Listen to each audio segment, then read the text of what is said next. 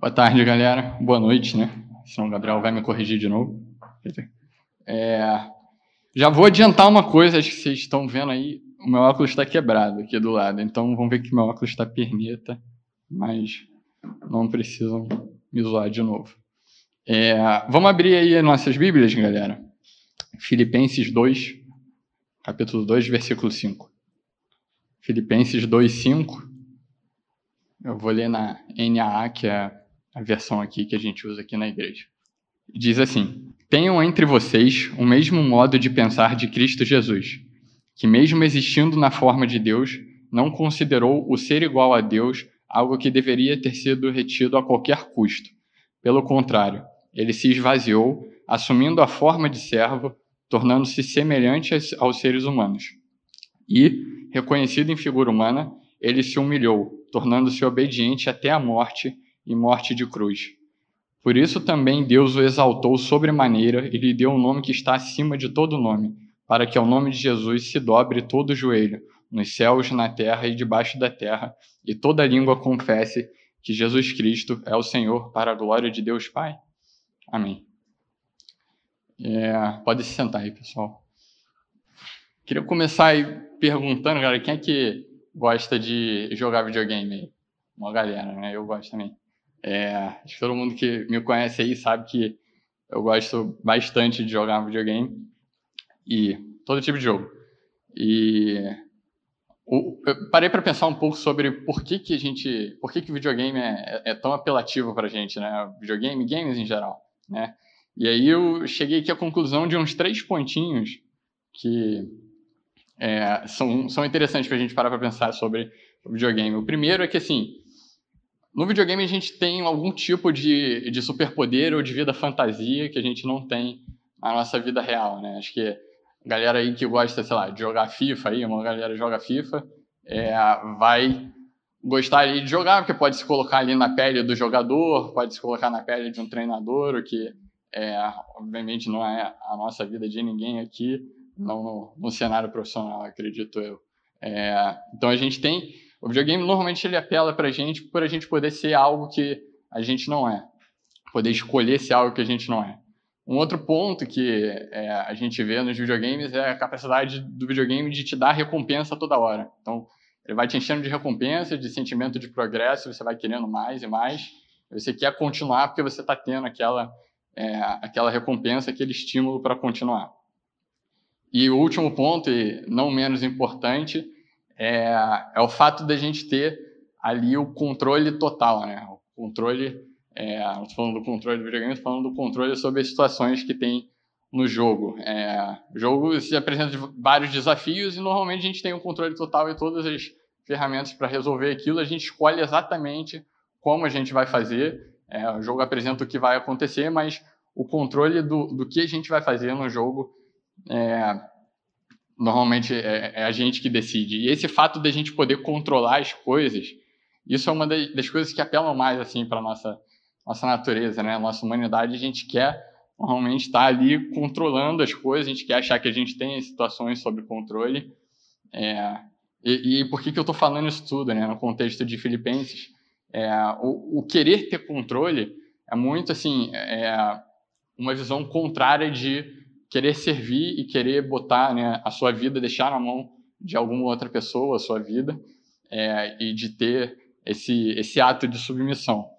E aí, no contexto aqui de. Por que, que eu falei isso tudo sobre, sobre o videogame, sobre querer ter o controle? Né? No contexto de Filipenses, é, Paulo, para a igreja de, de Filipos, escreve essa carta e o que ele quer é estimular a igreja a serem submissos e servos é, tanto uns aos outros quanto ao Senhor. É, se a gente for, não sei se vocês estão aí com a Bíblia aberta ainda, é, mantenha aí, por favor, em Filipenses 2.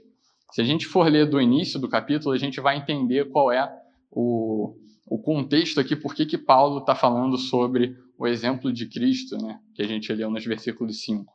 E Paulo começa falando no capítulo assim: Portanto, se existe alguma exortação em Cristo, alguma consolação de amor, alguma comunhão do Espírito, se há profundo afeto e sentimento de compaixão, então completem a minha alegria, tendo o mesmo modo de pensar, tendo o mesmo amor e sendo unidos de alma e mente. Não façam nada por interesse pessoal ou por ou, ou vaidade, mas por humildade, cada um considerando os outros superiores a si mesmo, não tendo em vista somente os seus, os seus próprios interesses, mas também o dos, dos outros. Desculpa.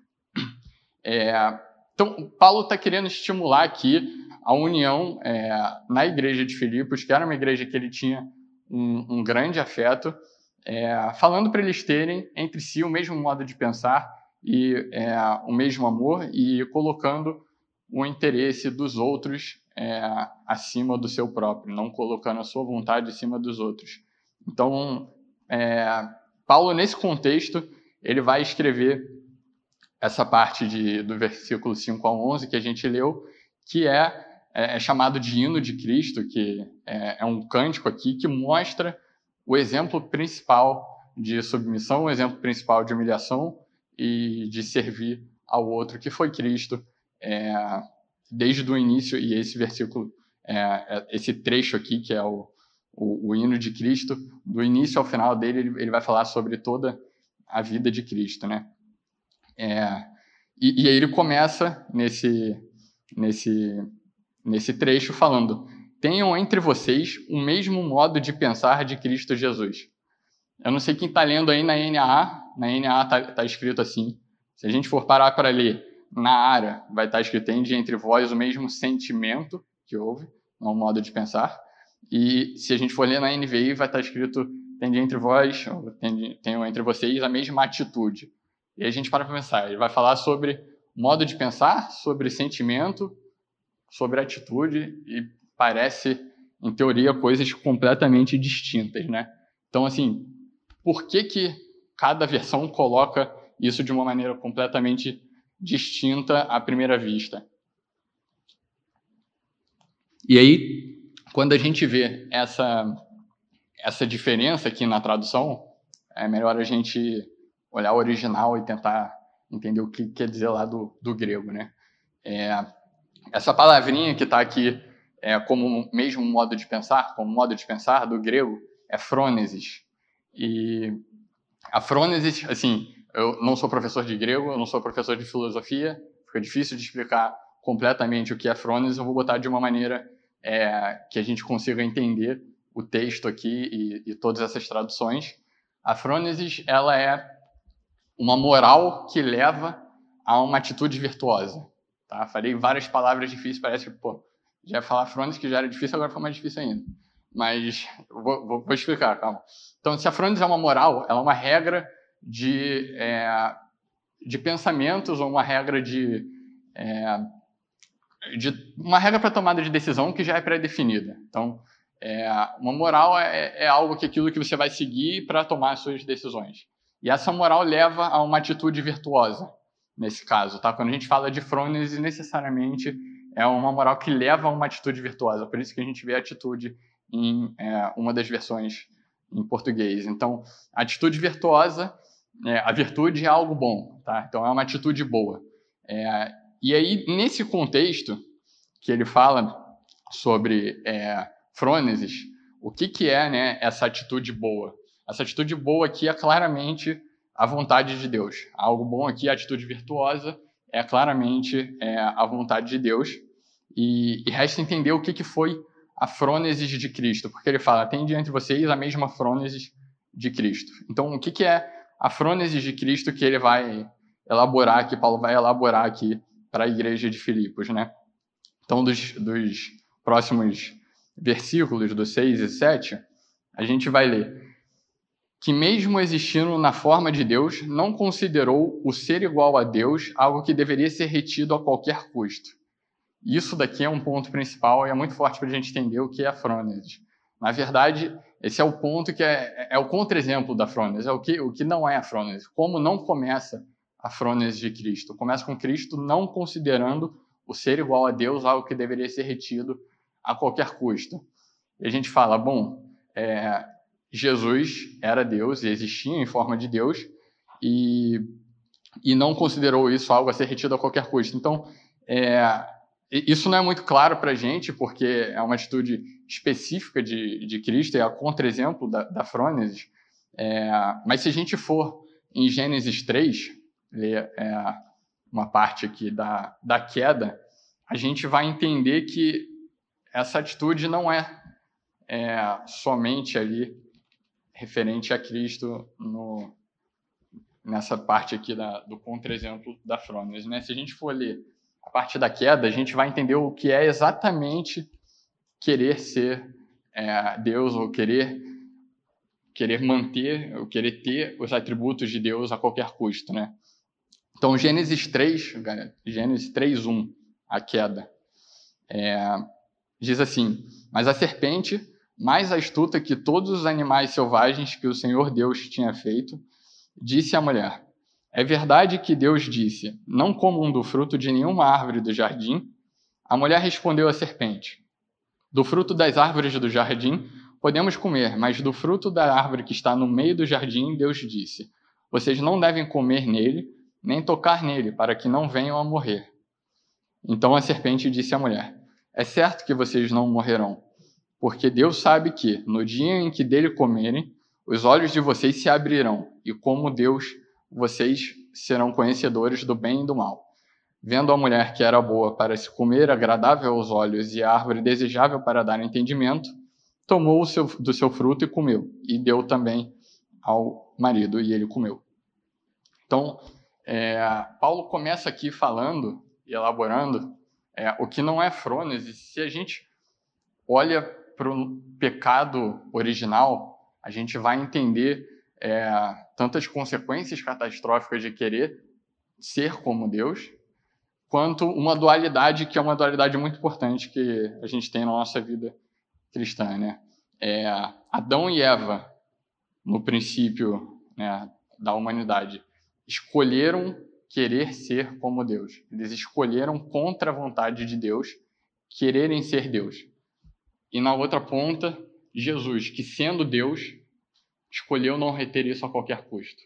E a gente vai ver qual foi o custo e qual foi a recompensa por isso mais para frente. Mas de um lado a gente tem Adão e Eva escolhendo querer ser igual a Deus e de outro Jesus. E, e na nossa vida a gente sempre tem é, essa dualidade e, e a gente sabe, né, é, por fato, quais são as consequências. A gente vê hoje na nossa vida as consequências de Adão e Eva terem escolhido comer o fruto. É, e a gente, na nossa vida, a gente precisa estar, tá, é, entender isso, entender que a gente pode cair no mesmo erro de, de Adão e Eva, né?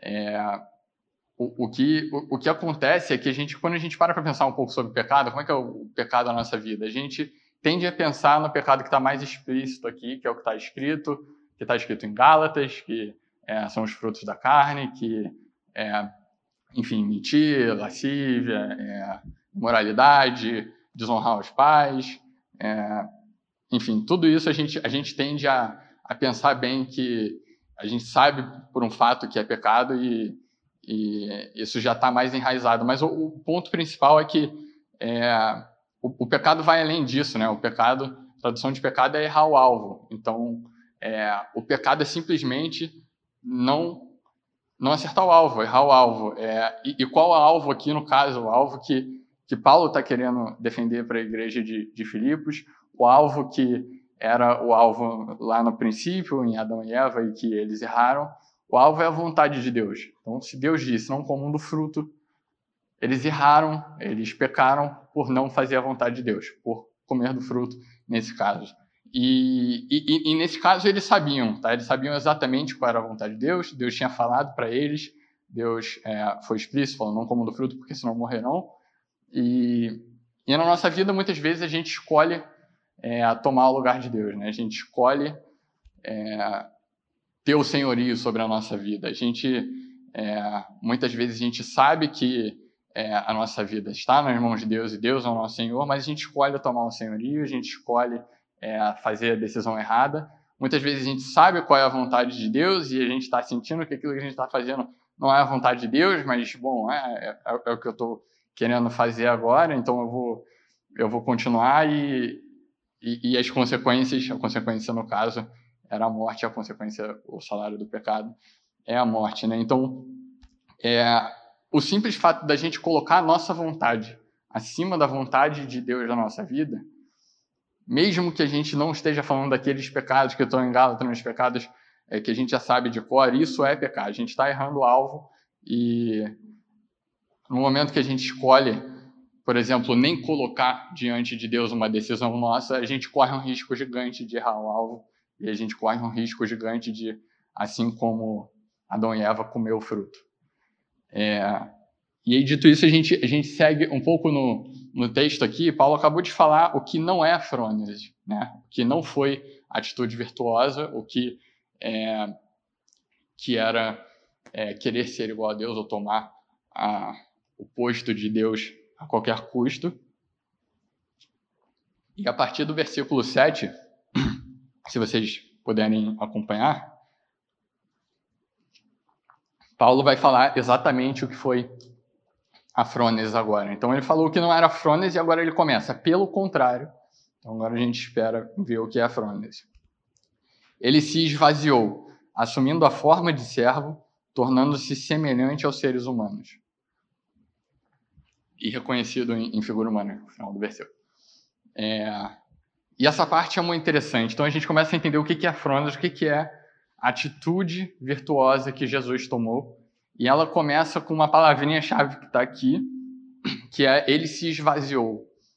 O que, que é o que, que é Jesus se esvaziar, né? Muitas vezes a gente não para para pensar nisso. A gente, umas vezes a gente fala que a gente quer é, se esvaziar, mas nesse caso ele está falando sobre é, um esvaziamento especial. Ele está falando sobre kenosis do grego. Kenosis é o esvaziamento da glória. Então, Jesus, sendo Deus, é, no princípio, existindo na forma de Deus, escolhe.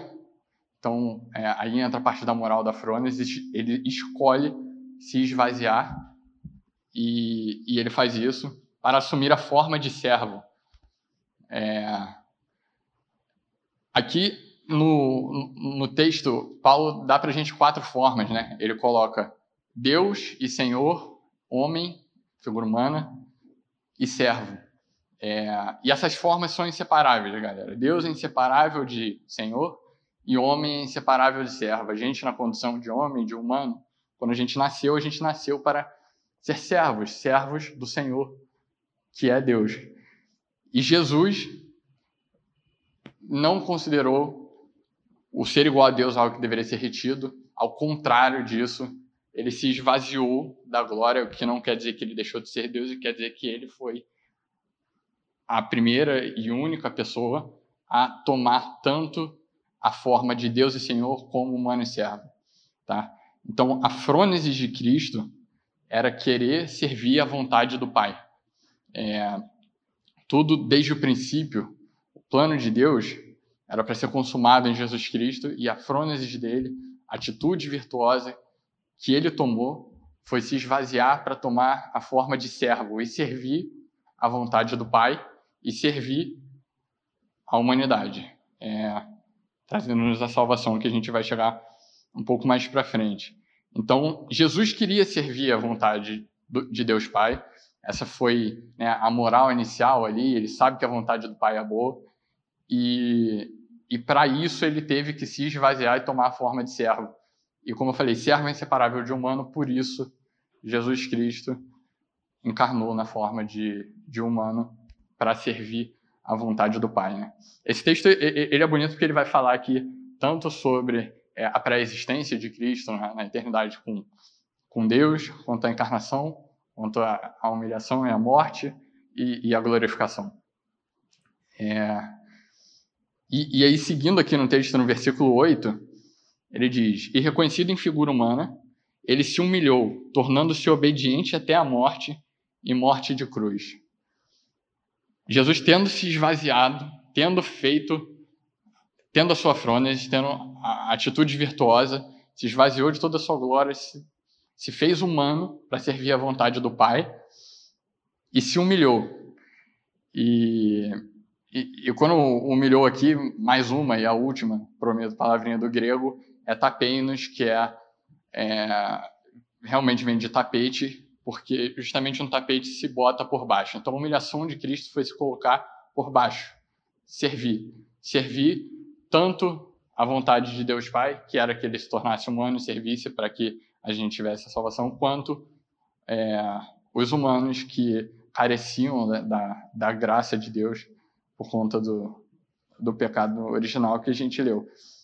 E, e, e Cristo humilhado, a gente pensa, quando eu falo Cristo humilhado, a gente tende a, a pensar na imagem de Cristo é, carregando a cruz, ou na cruz, que era a morte mais humilhante que se podia ter na época. Jesus foi, foi crucificado ao lado de, de dois bandidos, foi é, humilhado, colocaram enfim, a, a esponja com vinagre é, na boca dele. Então ele sofreu todo tipo de humilhação na morte dele e a gente sabe o quanto a morte de Cristo foi é, humilhante, mas o que a gente não para para pensar é que, na verdade, também a humilhação de Cristo ela começa quando ele se faz humano, quando ele encarna na forma de um bebê ali indefeso nas escolas de, de Maria, que não controla a hora que vai comer, não controla a hora que vai, sei lá, fazer as suas necessidades, num, numa manjedoura ali, num lugar pobre. A humilhação de Cristo começa na decisão dele de se esvaziar e de se tornar humano. E, e ele persiste nessa humilhação, persiste, tornando-se obediente até a morte. Então, a persistência de Cristo, a obediência de Cristo, leva até o final, é, até a morte dele. E, e às vezes, assim, a gente acha que é, na nossa vida é, a gente sabe que a gente tem que obedecer à vontade de Deus, a gente sabe que é, a gente está submisso à vontade do Pai, mas a gente é, às vezes pode achar que que é só só felicidade, só enfim é, júbilo, servir à vontade do Pai e, e Jesus nos dá um bom exemplo disso também, de como foi doloroso para ele se humilhar e como foi doloroso para ele levar-se obediente até o final. É, a gente pode ler em Mateus 26 aqui. Abram comigo aí, por favor. Mateus 26, 36.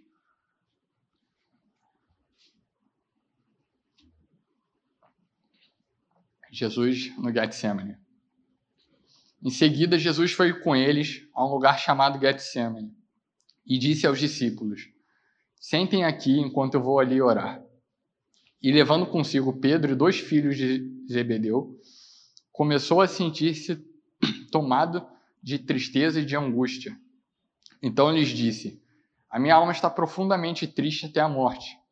Fiquem aqui e vigiem comigo.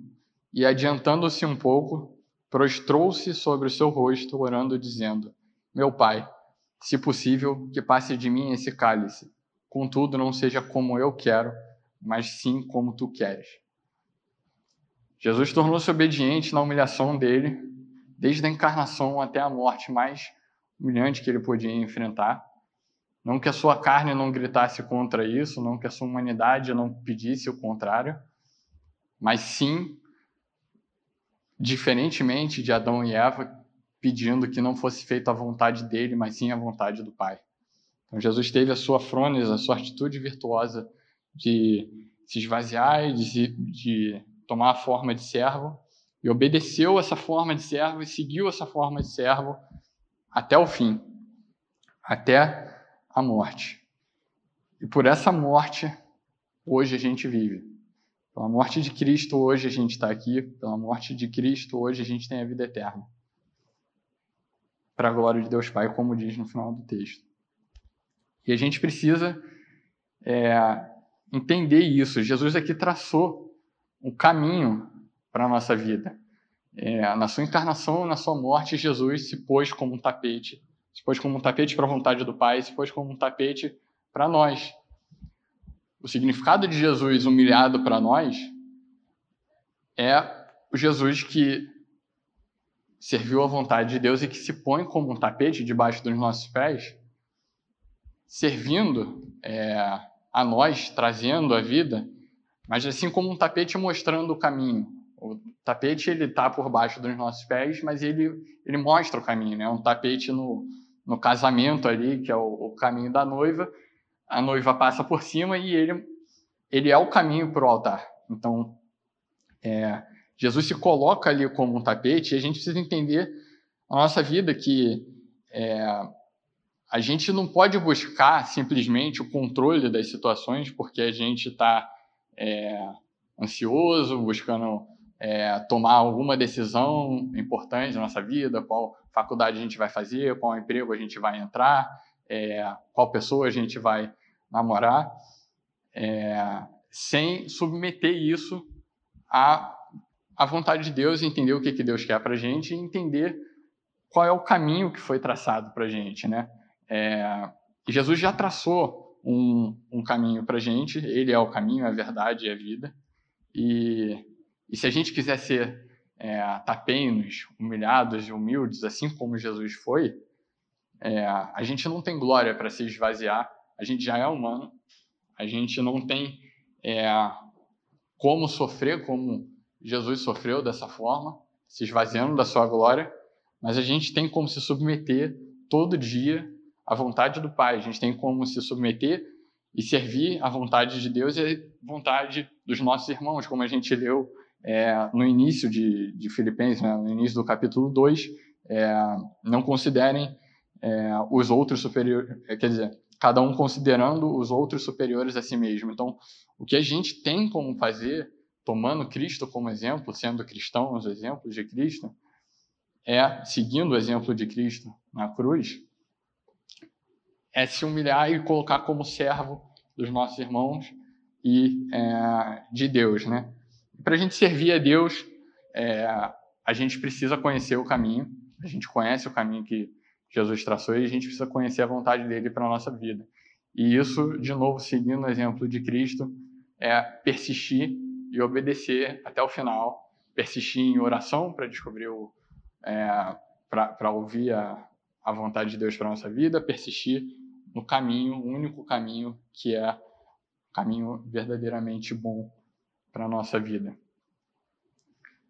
E aí, nos, é, nos últimos versículos aqui, do 9 ao 11, a gente vê qual foi a recompensa. Né?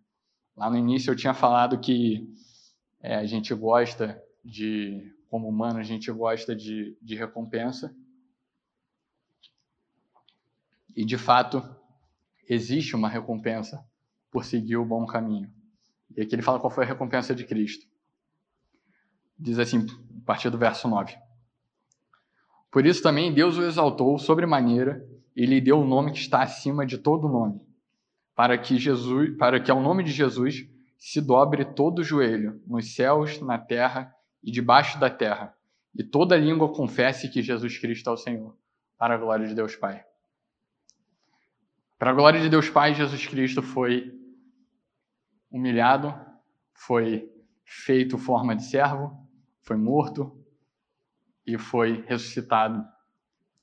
E agora tem o um nome que está sobre todo nome. Então, pela obediência até o final, pelo serviço de Jesus a Cristo até o final, Jesus também nos serviu e recebeu de Deus Pai por isso também Deus o exaltou, toda a exaltação e o nome que está acima de todo nome. Então Jesus foi exaltado e feito Rei dos Reis, o nome está acima de todo nome, o nome do Rei dos Reis. Ele reina agora à direita de Deus Pai.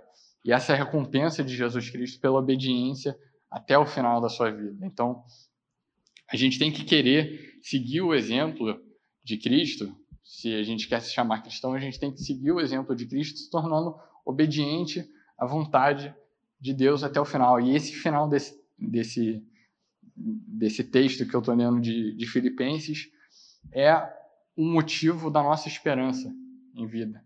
A nossa esperança em vida é porque Jesus Cristo foi ressuscitado, foi exaltado e recebeu o nome que está acima de todo nome.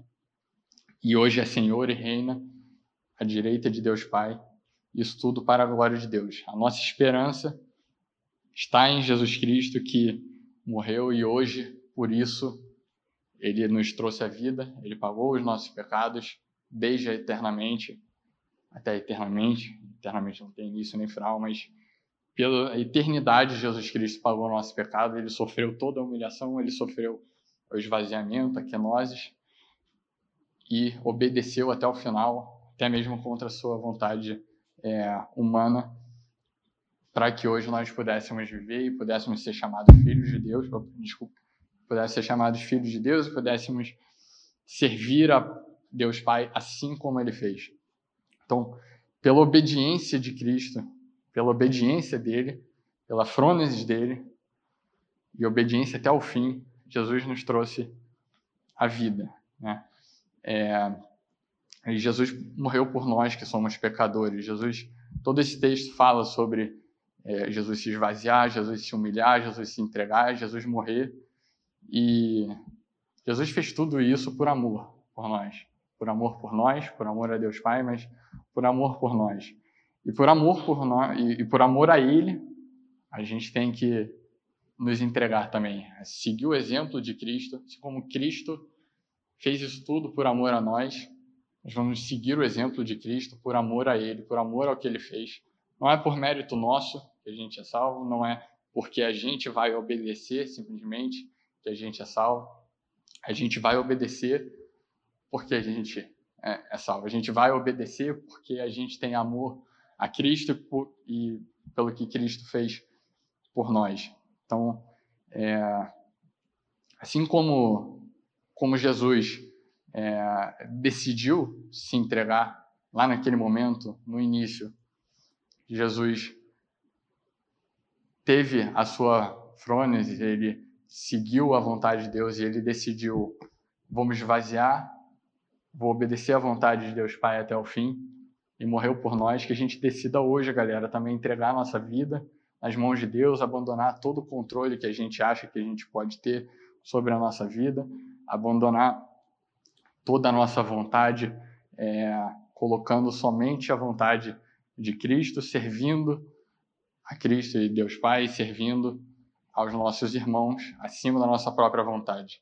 Então, o que eu queria é, trazer de reflexão hoje é como que a gente como que a gente vive diante desse texto, como que a gente vive diante do exemplo da humilhação de Cristo. A gente é, não pode simplesmente olhar para isso e ficar indiferente, porque o amor de Cristo nos salvou e hoje a gente deve decidir nos entregar novamente por amor a Cristo. É, a gente vai continuar seguindo a nossa vida é, da maneira que a gente seguia antes, achando que a gente tem o controle, fazendo a nossa vontade acima da vontade de Deus, ou nem perguntando, ou nem sabendo qual é a vontade de Deus para a nossa vida. A gente vai seguir a nossa vida colocando a vontade é, dos nossos pais, é, acima da vontade de Deus, colocando, fazendo simplesmente o que a gente acha que é certo, que os nossos pais acham que é certo, ou a gente vai seguir o exemplo de Cristo e nos esvaziar da nossa vontade. A gente não tem glória para se esvaziar, mas a gente pode se esvaziar da nossa vontade, a gente pode se esvaziar do nosso, do nosso eu, do que o que a gente quer, e se humilhar e falar que a gente não tem controle, que Deus sim tem controle, né? Jesus disse é, Evangelho ali. Negue, quem, quem quiser vir após mim, negue-se a si mesmo, tome a sua cruz e venha. Então, o primeiro passo para seguir Jesus é negar a si. Jesus se esvaziou da sua glória, a gente nega a nossa vontade para poder seguir no propósito de Deus para nossa vida. Amém, galera? Então, o que eu tenho hoje é Tende entre vós a mesma frônesis que houve em Cristo Jesus. Tenham a mesma decisão, a mesma moral, a mesma atitude virtuosa de se entregar e de servir a Cristo até o final. Vamos orar?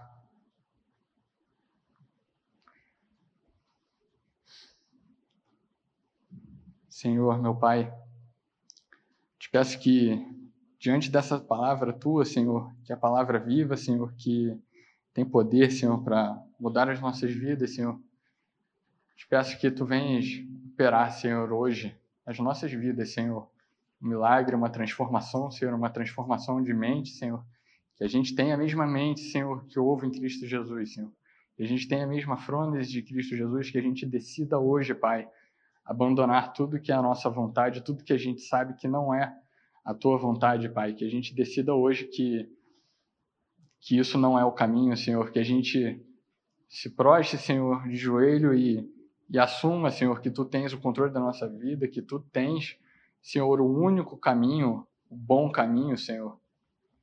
Que, Pai, como, como uma casa pegando fogo, que nós sejamos reconhecidos como teu filho pela fumaça, Senhor, que pela fumaça, pelos nossos frutos, por estar seguindo no caminho, por estar seguindo sobre o tapete que Jesus Cristo, Senhor, hoje diante de nós, Senhor, que a gente venha, Senhor, mostrar que que somos filhos teus, Senhor, e venhamos a te amar a ponto de de colocar você, Senhor, colocar a Ti, Senhor, acima de todas as nossas vontades, acima de tudo que nós traçamos, todos os planos que fizemos, Senhor, que nada disso fuja, Senhor, da, do Teu caminho, Senhor. Hoje, Pai, te pedimos que Tu nos mostre, Senhor, continue nos mostrando, Senhor, qual o caminho, Senhor, que Tu queres que a gente siga, Senhor, e e que caia por terra, Senhor, toda vontade que é contrária à tua na nossa vida, Senhor.